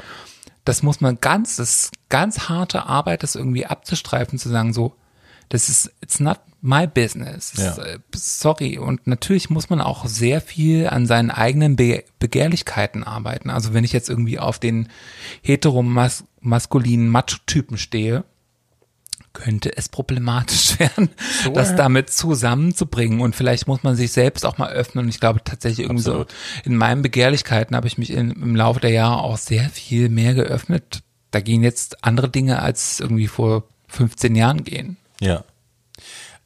Trans-Issues sind ja generell, finden viel mehr im öffentlichen Raum mittlerweile statt. Es gibt viel mehr positive Trans-Representation auch im Film, im Fernsehen. Ähm, es gibt Laverne Cox, es gibt Pose, es gibt also viele positive Role Models mittlerweile, die es vorher gar nicht gab. Ähm, aber es gibt eben auch Leute wie Caitlyn Jenner. Und es ist ja im Nachhinein auch, sagen alle Transfrauen, mit denen ich geredet habe, ja, der Moment, wo Caitlyn sich geoutet hat, war der Moment der höchsten medialen Aufmerksamkeit und auch probably des höchsten Understandings für Trans-Issues, die es jemals gab im Mainstream. Aber es, es war halt so ein, äh, ein zweischneidiges Schwert, weil Caitlyn eben eine republikanische Mistsau ist. ähm, und das hat sie ja auch in I Am Kate, also der Reality-TV-Show, ja. die ihr gewidmet wurde in der ersten Staffel, und ich glaube, mehr gab es auch nicht, ähm, damit hat sie ja nicht hinter Berg gehalten. Und sie haben ihr haufenweise kluge Transfrauen an die Seite gestellt, die das irgendwie ausfedern sollten, aber es hat halt nicht gereicht. Caitlin war da immer noch Trump-Supporterin und hat sich das auch nicht nehmen lassen. Ähm, und das war sehr schwierig für mich. Also, ne, weil ich grundsätzlich im Herzen immer eine Trans-Supporterin bin und für, mir fällt es fast schwer, überhaupt Kritik an irgendeiner Transfrau zuzulassen. Und dann war da eben aber Caitlin und dann hattest du dieses Standing und diese politischen Einsichten und dieses riesengroße Forum. Ne? Ich meine, die war ja, also durch ihr Privileg, durch ihr, durch ihren Fame, durch ihr Geld, durch diese Fernsehshow war die halt quasi tonangebend für das öffentliche Bild von Trans für eine Minute oder zwei. Ähm, das war für mich schwierig. Wie war das für dich? Ich glaube, es ist sehr schwierig, das zu lesen, weil ich natürlich, wenn man mittendrin ist, sehe ich natürlich nur die tollen Transfrauen, die halt mit dabei waren. Und ich glaube, also es ist, Candace und Konsorten, genau, ja. also es waren irgendwie auch super krasse, smarte Transfrauen einfach dabei. Ja. So, und ich glaube, ich glaube zumindest ist das so ein bisschen der Punkt, dass diese Show dazu geführt hat, dass man die auch so ein bisschen ins Licht drückt. Und äh, ist auch gut, dass es nur eine Staffel gab. Weil ich glaube, am Ende hätte es auch irgendwie zu nichts geführt. Und ich glaube, es war irgendwie auch klar. Und zumindest kann man irgendwie, ich weiß nicht, ob der Impuls von ihr kam oder, oder ob es irgendeine Besprechung gab, wo jemand gesagt hat, so, Caitlin, vielleicht solltest du noch mal andere Meinungen mit ins Nein, Boot das war nehmen. Senderentscheidung. Der Sender wollte ganz gezielt, äh, weil sie den Backlash mitbekommen haben, sehr früh, ähm, der Sender wollte ganz gezielt Caitlin die Möglichkeit geben zu wachsen in der Serie. Also das war der Spannungsbogen, den sie angebaut haben als Möglichkeit für sie, indem man ihr positive Trans Voices zur Seite gestellt Ja. hat, die eben die Issues ihr eigentlich beibringen sollten, von denen sie noch keine Ahnung hatte, weil sie zwei Minuten öffentlich trans war und vorher nur interne Ja. und das Ganze ignoriert hat. Ja. Ne, deswegen hattest du eben Leute, die ihr beibringen konnten, dass sie hat ja das sind schlimme Sachen gesagt. Die hat gesagt, wenn du äh, wenn deine Transition nicht stattfindet, wenn du nicht aussiehst wie eine Frau, wenn du nur aussiehst wie ein Mann im Kleid, dann bist du keine Transfrau, dann muss man sich für dich schämen. Solche Sachen hat sie ja öffentlich gesagt während der Sendung. Nachdem, nach ihrem Coming Out, wo du wirklich dastehst und dir die Haare raufst und schreien willst und die Alte hauen willst. Ich, oh. Aber deswegen, ja, also es war eine Senderentscheidung am Ende. Ja, aber immerhin war es eine gute Entscheidung, oder? Am Ende. Also ich meine, da sind Leute ins, ins Licht gerückt Ja. worden, die es auch verdient haben, ins Ja. Licht gerückt zu werden. Und ähm, und ich glaube, das hat es am Ende total abgefedert. Und ich glaube, heute, ich meine, wie lange ist es her? Drei Jahre. Es spricht ja keiner mehr darüber. So, ich meine, das finde ich halt noch viel krasser. Es spricht halt einfach keiner mehr darüber. Und du hast irgendwie eine Serie wie Pose, die jetzt dieses Jahr irgendwie bei den Emmys wieder ignoriert wurde.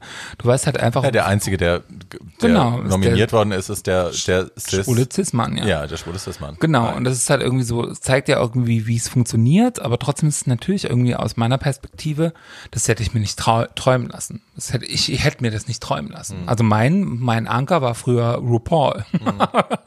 Kannst dir vorstellen, wie traurig das ist, ja, ja, ganz ehrlich. Ja. Same girl. Same, Ja, same, also das ist halt irgendwie so das Einzige, was ich kannte und du suchst natürlich danach und wenn du das jetzt irgendwie kriegen kannst und guckst dir eine Serie an wie Post, dann sitze ich einfach nur da und denke irgendwie so, mir klappt die Kinnlade runter. Einfach nur, einfach weil die Frauen einfach nur da sind. Und dann sind sie auch noch so gut. Also du siehst irgendwie so, okay, es geht nicht nur darum, irgendwie Leute zu dokumentieren, sondern du hast Schauspielerinnen, die Rollen spielen. Ja, aber nicht nur Schauspielerin, ich meine auch Janet Mock, die, die viel davon geschrieben hat und Regie geführt hat. Ich meine, Janet ist such a fucking Trailblazer und die ist so amazing und ich, I'm, ich, ich liebe sie so. Ich soll, sie so. soll ich dir was sagen? Gerne. Ich und Janet, ich und Janet.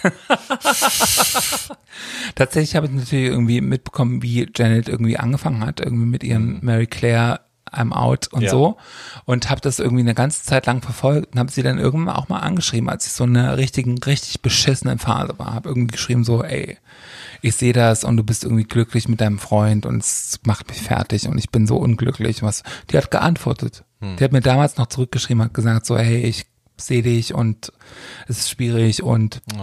bleib dran. Und das ist halt irgendwie so echt, wo du so denkst, so wow, krass irgendwie.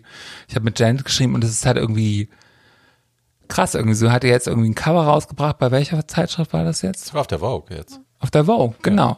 So und nee, Marie Claire.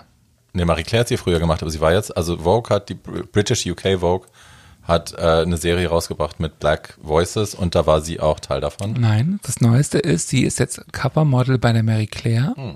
wo sie nämlich vor, glaube ich, zehn Jahren den ersten Artikel rausgebracht hatte über ihre Transition. Sie Da war Writer für die Marie Claire. Genau. Und hat damals ihre Transition-Geschichte rausgebracht und hat dann aber auch, das war ja Teil des Problems, dass dann ein Artikel, glaube ich, aus demselben Haus, äh, sie dann, dass sie sich tokenized gefühlt hat. Ja. Und also ne, so es geht wieder nur um die Trans und es geht um Transition und es geht um dies und es geht um das und das war dann wieder nicht gut. Auch für sie. Also es war so ein, ja, auch wieder ein zweischneidiges Schwert für Ja. sie. Also einerseits hat sie es berühmt gemacht, andererseits war die Konnotation davon ein bisschen bitter. Naja, ich glaube, ist jetzt egal, oder? Zumindest ihr. Ja. Hast du, äh, Candace Kane, ist die bei dir auf dem Schirm oder? Schatzilein, ich kenne Candice Kane noch aus Sherry Vine Zeiten. Same. Sorry, ja, total. Ich meine, kennst du dieses Buch Drag Queens of New York? Ich hab's hier im Schrank stehen. ja, ja, eben, da ist Natürlich. Candice doch auch drin, Natürlich. natürlich. Und ich, als ich Candice dann wieder auf dem Bildschirm, ich dachte Also so, die der- Wigstock, die Wigstock Documentary, der Wigstock Film, der ist ja pre-Transition. Ja, ja. Vor Transition ist ja da drin. mit ja, der alten Nase noch. Mit der alten Nase. Sherry hat mir damals immer lustige Geschichten erzählt, dass sie in New York war und die Mädels hat irgendwie so, hey girl, we're going to Mexico, we're getting nose jobs. Und Sherry so, yeah, I'm gonna stay home. Und so, Candace so, oh, come on, it's gonna be fun. So, nah, no. Ja, ja. Und dann? Naja, ich meine, Candace ist, das muss man sagen für die Leute, die es nicht wissen, die war die erste Transfrau, die einen Trans-Character gespielt hat in der Primetime mit einem Baldwin. So, die wurde zwar schnell gekillt in der Serie, aber das muss, also das muss benannt sein und das muss remembered sein. Wahnsinn. Liebe Oder ich meine, ich habe tatsächlich irgendwie Dirty Sexy Money nie gesehen, aber irgendwie Candice Kane war natürlich auf dem, auf dem Radar und als es dann plötzlich wieder aufploppte, konnte man das irgendwie researchen und dachte so, oh, krass, also es ist halt irgendwie und gerade gibt es ja irgendwie diese ähm, Dokumentation auf Netflix, Disclosure, Disclosure. ja, ja, wo sie halt auch irgendwie erzählt, dass sie irgendwie mit ihren Freunden da saß und dann hat sie die erste Folge gesehen, haben sie ihre Stimme tiefer gemacht. So, das ist halt, Right. denkst du, denkst du, was ist das dein Ernst? Right. Die casten eine Transfrau, um eine Transfrau zu spielen, dann tritt die da auf und dann machen sie die Stimme tiefer, damit die Leute erkennen, dass es eine Transfrau ist. Das ist wie bei den letzten Einhorn, wo die Hexe kommt und das leuchtende Horn drauf zaubert, Ja. damit Leute erkennen, dass es ein Einhorn ist. Ach Gott. Ist das nicht bitter? Absolut. Absolut. Ja, da brauche ich jetzt einen Moment für. Nein, du hast absolut recht. Und es ist schlimm, ne? Weil, also ich kenne kenn das eben aus so vielen anderen Zusammenhängen als Tänzerin damals, als es noch, äh, als sie pre-transition, als sie so rumgerannt ist. Und das ist halt auch wieder ne, das Thema, can äh, Trans Women do Drag? Und Candice hat immer Drag gemacht und sie war immer eine Trans Woman und sie hat immer Drag gemacht und die hat die krassesten, geilsten Performances damals gemacht. Es gab pre-Drag Race, bevor Drag Race jemals ein Thema war, hat sie äh, in Hollywood, hat, ist sie in Bars aufgetreten und sie hatte immer schon diese tollen Haare, diese geföhnten tollen Haare und hat ihre Nummern gemacht und dann ist sie rausgerannt auf die Straße, während das Lip Sync weiterlief und hat den Verkehr angehalten und hat äh, sich auf die Kühlerhaube von irgendeinem Auto geschmissen, hat ihren Song weiter performt und ist dann halt irgendwie gemütlich zurück in den Laden gelaufen, auf die Bühne zurück und hat ihren Song gefinisht und die Leute sind ausgerastet, because nobody did it. Und ich meine, Candice Kane ist einfach ein fucking Milestone. She's a star. Ich liebe Candice. Ja, aber ich meine, das ist doch irgendwie die Frage, ob irgendwie Transfrauen irgendwie Drag gemacht haben, ist doch irgendwie Ridiculous. Total, natürlich. Es ist ja irgendwie, äh, kannst ja irgendwie, kann ich mir ja auch irgendwie auf die Fahnen schreiben, das ist irgendwie natürlich für mich irgendwie auch immer ein Überlebensticket gewesen am Ende. Was soll ich denn machen? Mein Ex-Mann hatte ein Riesenproblem mit Transfrauen und der war, der hat halt eine Weile in Barcelona gelebt und das war dann immer, ja, die sind, die, die sind dann im Spurenclub, wo ich auch war und die waren halt immer super aggressiv und so, wo ich auch meinte, Alter, du musst mal sehen, dass die aggressiv sind, weil die sich verteidigen müssen die ganze Zeit. Weil die darauf gepolt sind, automatisch, dass sie zuerst zuschlagen. Weil wenn der andere zuerst zuschlägt, ist es eventuell zu spät. Ja. So, du musst zuerst zuschlagen. Du musst Ne, also ist einfach so. Und ja, aber ich vertraue denen nicht und so. Und warum machen die überhaupt Sexwork und so? Das ist doch irgendwie eh Panik. Was sollen die sonst machen, wenn dich keiner, wenn dich keiner anstellt im Büro oder bei Buffalo oder bei Mac? So, was sollst du dann machen, wenn du Kosten, du musst deine Miete zahlen und du, die Transition ist teuer in anderen Ländern, wenn es nicht in Deutschland ist, wo das die Krankenkasse bezahlt, ist teuer. What are you gonna do? So, klar musst du irgendwas machen. Ja, aber Sexwork, nee, nee, nee. Also da ist auch so Moralin, ist eine moralin-saure Geschichte auch von Gays aus, leider. Bleibt da, ja. Ich hatte ja mal ein Vorstellungsgespräch im Domina-Studio. das ist so lustig. Das ist wirklich, glaube ich, irgendwie mindestens, ich glaube, 20 Jahre her oder sowas. Ich war äh, relativ neu, habe studiert und brauchte einen Nebenjob und habe gelesen, wir suchen Dominas. Dann habe ich mich gemeldet und habe gesagt, so, ich bin eine Transfrau und vielleicht äh, irgendwie, ja, dann hat die mich eingeladen und dann sind, bin ich da hingegangen, sind wir zum Vor- Vorstellungsgespräch gegangen saßen wir in so einem Raum. Dachte ich so, oh wow, krass, die haben hier so alte Schulmöbel aufgebaut. ich hab's nicht. Das Andreas Kreuz? Ich habe nee, so richtiger, es war halt so eine Tafel und so alte Schulbänke, die ich noch kannte aus mhm. meiner Jugend. Und da hatten wir da das Vorstellungsgespräch und hat es mir halt erzählt so, na ja, also, ne, ist schon irgendwie klar, so du wirst irgendwie proportional zu den anderen jetzt nicht so viele Kunden haben, aber wenn, dann bezahlen die mehr und du musst ja auch noch angelernt werden, weil du es halt nicht kannst und wenn du halt irgendwie hier bist und an der Bar sitzt, musst du halt deine Getränke zahlen. Da dachte ich, okay, das wird sich nicht rentieren, weil so lange wie ich auf Freier warte, habe ich das ganze Gehalt weggesoffen. Das wusste ich damals schon und dann saß ich halt einfach da drin in diesem, in diesem Vorstellungsgespräch und dachte so, wow, das ist ein komisches, ein komisches Zimmer und bin dann irgendwann gegangen und ähm, das kam auch nie dazu und irgendwann hat es bei mir Klick gemacht. Dachte so, ah, das war einer von den Playrooms. Mhm. Das war der Lehrerin. Ja. Einfach, ich habe es nicht gecheckt. Ich saß wirklich darin, wow. dachte so, wow, die haben hier alte Möbel von der Schule, von der Schule aufgestapelt. Ja schön, dass die hier so historisch denken. Es war wirklich so, dachte so, wow, krass, ja, okay, jetzt weiß ich, wo die alten Schulbänke Okay. Mhm, ja. ja. Ich war jung und naiv und ich brauchte das Geld. Ich würde gerne eine Frage nochmal stellen, ja. die relativ weit zurückgeht. Oh. Du hast gesagt, du hast in Hamburg angefangen mit Hormonen und ich vermute mal, so wie du es geschildert hast, dass du noch wieder aufgehört hast mhm. mit Hormonen. Das war dann, weil du gedacht hast, du brauchst das nicht mehr in deinem Leben oder? Genau, also ich bin nach Berlin zurückgekommen nach drei Jahren und ähm, da muss man sich ja neue Ärzte suchen. Das hat irgendwie relativ auch schnell geklappt und dann habe ich mich aber nochmal mit diesem Thema auseinandergesetzt und tatsächlich ist es einfach so, dass ich eine Frau mit einem Penis bin, die ihren Penis auch gern benutzt. Mhm. Und wenn man Hormone nimmt, ähm, hört das halt irgendwann auf. Und mhm. das ist tatsächlich eine Sexualität, die ich mir für mich nicht vorstellen kann. Mhm. Und das war irgendwie so, und dann noch so die Tatsache, dass das natürlich irgendwie krebsfördernd ist und man nicht irgendwie weiß, Thrombose, bla bla, der ganze Kram, der da irgendwie mitkommt und dann irgendwie einen neuen Arzt zu finden, der das überwacht, ähm, war so der Punkt, wo ich so dachte, okay, es hat mir jetzt auch nicht so viel gebracht, dass ich das Gefühl hatte, so yippie, ich habe irgendwie riesige Monstertitten bekommen und geil und es fühlt sich alles besser an, dass ich gedacht habe, okay, ich kann das jetzt irgendwie auch erstmal absetzen. Man kann das ja auch wieder nehmen, wenn man möchte. Mhm. So und ähm, seitdem, das ist jetzt auch schon wieder sieben Jahre her und ich vermisse das am Ende auch nicht so sehr. Mhm. Und ich fand es halt wirklich so, die Frage der Sexualität schon auch wichtig. Also wie möchtest Absolut. du Sex haben am Ende? Absolut. Und was möchtest du irgendwie, wie möchtest du was empfinden? So. Und, ähm, und ich glaube, das Absurde für viele Leute ist irgendwie so, ja, ich habe einen Schwanz, aber das macht mich nicht zum Mann. So. Ja. Und ich glaube, das ist irgendwie, was Leute halt einfach nicht verstehen können. Es ist halt irgendwie so, ja, es ist irgendwie, ein Penis, der so funktioniert wie ein Penis, aber es ist trotzdem nicht so, dass es mich auch in irgendeiner Art und Weise, auch wenn der benutzt wird, selbst wenn ich einen Typen ficke, fühle ich mich nicht wie ein Mann. So, mhm. und ich glaube, das ist irgendwie so äh, ein Grundkonzept von, von meiner Identität als Frau, zu wissen, so, das macht mich nicht zum Mann. So, und ähm, würde ich auch auf gar keine andere Idee kommen. So. Mhm. Wie geht's dir mit den, mit den, also es gibt ja mittlerweile auch in den, in der YouTube-Welt und in der Instagram-Welt, es gibt ja bei den Influencern, bei den Beauty-Influencern especially, äh, gibt's ja ganz viele Trans-Frauen auch, die das eben machen, also Nikki Tutorials, Nikita Dragon und so, äh, Kim Petras in der Pop-Welt. Sind das für dich positive Beispiele? Freust du dich darüber oder denkst du dir manchmal auch so, Girl, ohne dich wären wir besser dran?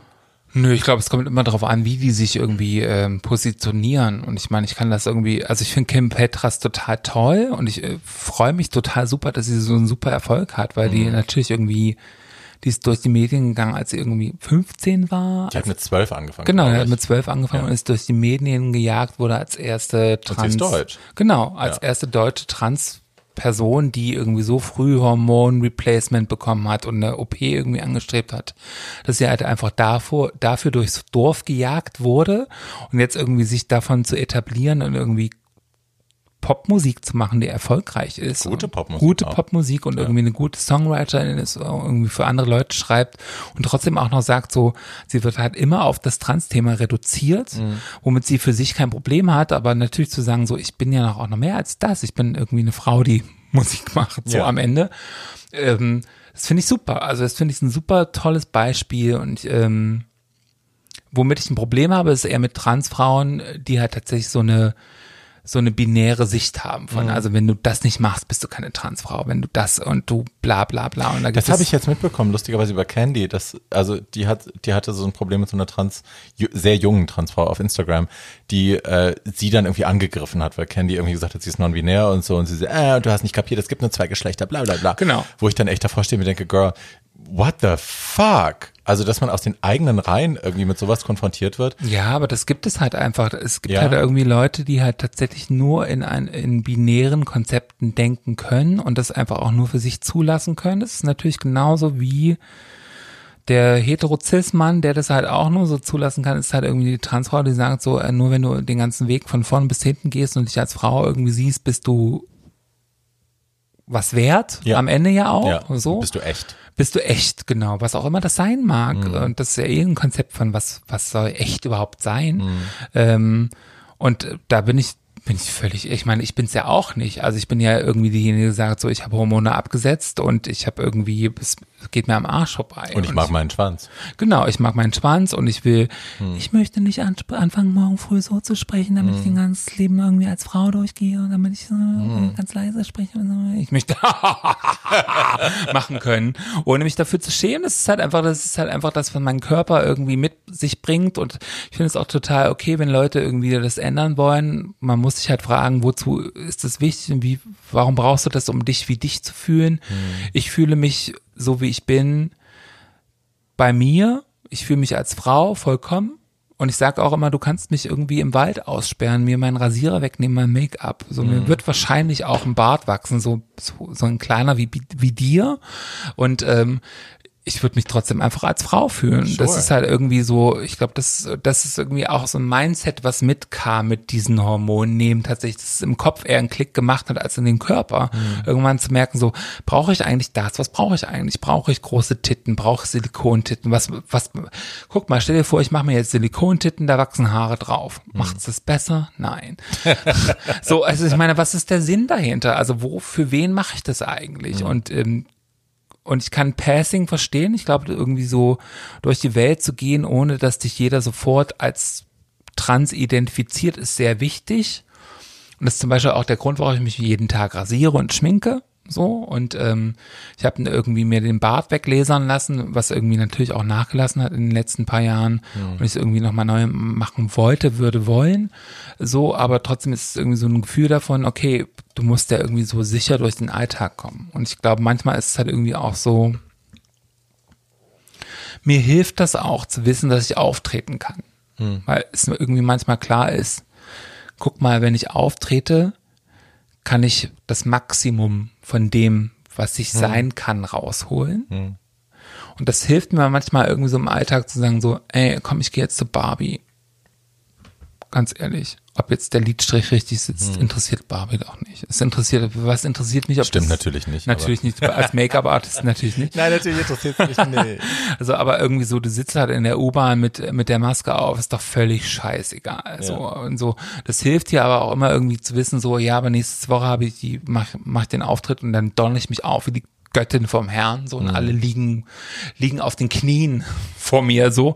Und, ähm, das hilft einem natürlich auch. Und viele Leute haben das halt natürlich nicht. Und irgendwie, wenn du durch deinen Alltag kommen musst, dann ist es natürlich eine große Herausforderung, irgendwie zu gucken, was ist der Mittelweg für dich und was willst du irgendwie, was, was kannst du auch investieren? Ich habe ja total, was, Sure. was ich total krass finde, ich weiß nicht, ob dir das mal aufgefallen ist, in den letzten paar Jahren machen ganz viele Mädels diese Gesichtsoperationen. Ja, Die kosten wahnsinnig viel Geld. also äh, FFM, I think it's called, no, FFS, Facial Feminization Surgery. Ich, also unsere gemeinsame Bekannte Dana hat das gemacht. Das waren, glaube ich, 15.000 Euro in Ja. der Bar. So, damit sie femininer aussieht. Das funktioniert tatsächlich. Das also, funktioniert ziemlich gut. Die ja. machen halt krasse Eingriffe, die schleifen zum Beispiel den Braunbogen runter, damit diese, diese Neandertal-Stirn, die ich zum Beispiel habe, äh, weg ist, weil Frauen tendenziell weniger Braunbogen haben und eine relativ glatte Stirn. Dann wird die Nase verkleinert, der Kiefer wird verkleinert, äh, die Lippe wird angehoben. Also es gibt verschiedene Eingriffe, die damit einfließen, aber so das Gros, wenn zwei, drei Eingriffe zusammenkommen, sind so 15.000 easy. Und da gibt es einen spezialisierten Arzt in Belgien, es gibt sicherlich noch ein paar mehr, aber ja. Genau, es kostet 15.000 Euro, das die Kasse nicht bezahlt. Genau, die musst du mal irgendwo verdienen. Genau. Und, ja. Genau, und es gibt relativ viele Girls, wo ich mitbekommen habe, die machen das bevor allem anderen. Also denke ich irgendwie so, okay, also du hast keine Titten machen lassen, du hast dir den Bart nicht epilieren lassen, du hast irgendwie so, dann machst du jetzt erstmal das Gesicht so und das ist natürlich irgendwie so, wo ich so denke, so, okay, alles krass, aber irgendwie, klar kannst du es irgendwie auch verstehen und das, was ich krass daran finde, ist, es sind immer Girls, die es eigentlich nicht nötig haben. So, dann sitze ich ja manchmal da, ist total Dana komisch. zum Beispiel hätte es nicht nötig Genau, gehabt. so ja. das ist halt irgendwie so totaler Trend, wo ich so denke, so krass, die machen auch irgendwie Crowdfundings dafür und Mhm. wollen Geld von der Community dafür, dass sie so ein OP machen. Und das finde ich halt irgendwie so, habe ich so das Gefühl, ist so ein Trend, den ich echt ein bisschen weird finde. Mhm. Aber 15.000 Euro habt ihr mal. Eben. Und ist es das wert? Das ist halt auch die Frage. Ja, oder wo, was ist die Priorität? Ist natürlich irgendwie so, natürlich kann ich mir überlegen, also ich habe jetzt irgendwie auch immer wieder das Gefühl, so, okay, irgendwie, ich könnte nochmal irgendwie nachlasern und so. Ähm, aber da denke ich mir irgendwie so, das sind im Monat 100 Euro, das mag irgendwie nicht viel Geld klingen, so, aber dann denke ich mir manchmal so, möchte ich mir nicht einfach für die 100 Euro ein schönes Kleid kaufen, in dem ich mich einfach wohlfühle und Ja. was ich geil finde und so. Ja, und es kommt darauf drauf an, bist du irgendwie, bist du eine Instagram-Maus, die 100 Euro halt in zwei Minuten verdienen Ja, kann, eben. oder bist du halt jemand, der für 100 Euro irgendwie drei Tage arbeiten muss? Hi. So, Gibt es ja auch für die Leute da draußen. Es gibt Leute, die müssen für 100 Euro zwei Tage arbeiten. ja, ja, ja, ja. Natürlich, und es ist natürlich irgendwie, wenn du dich umguckst, natürlich kannst du dich ja hinsetzen auf den deutschen Markt, kann ich ja irgendwie als dicke Frau fragen, irgendwie, welche dicke Frau verdient denn in zwei Minuten 100 Euro? Kannst du dir, und dann noch als Transfrau oder non-binäre, Ja. queere Person, kannst du dir abschminken. Da muss es halt immer das dürre Ding sein, was irgendwie Weiß. weiß ist Das dünne und weiße das Ding. dürre, aber wirklich dürre weiße Ding, Ja. so.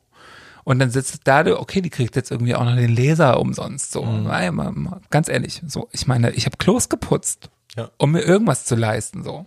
Hase, würdest du, hast du noch irgendwas, was du bewerben willst? Irgendwas, was wir pluggen können, worauf du hinweisen möchtest? Also ihr Lieben, ihr könntet mich an diesem Wochenende beim CSD in Neustrelitz erleben. Beim CSD in Neustrelitz, gibt es dafür einen anderen Namen? Irgendwas, was sie googeln können? Eine Website oder so? CSD in Neustrelitz. .de.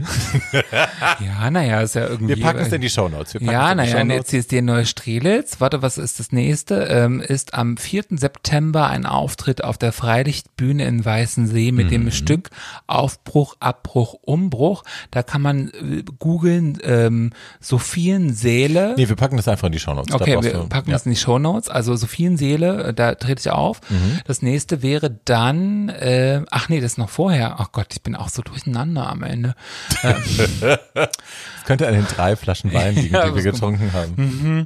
Am 29.08. bin ich bei Boobs in Bubbles im Franz Club. Das ist eine Burlesque-Show, die ich moderiere und auch ähm, ein oder zwei Lieder singe. Sehr schön. Ne?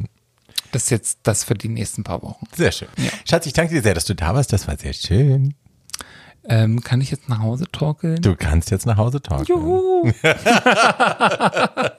Danke euch fürs Zuhören, ihr Lieben. Tschüss. Tschüss.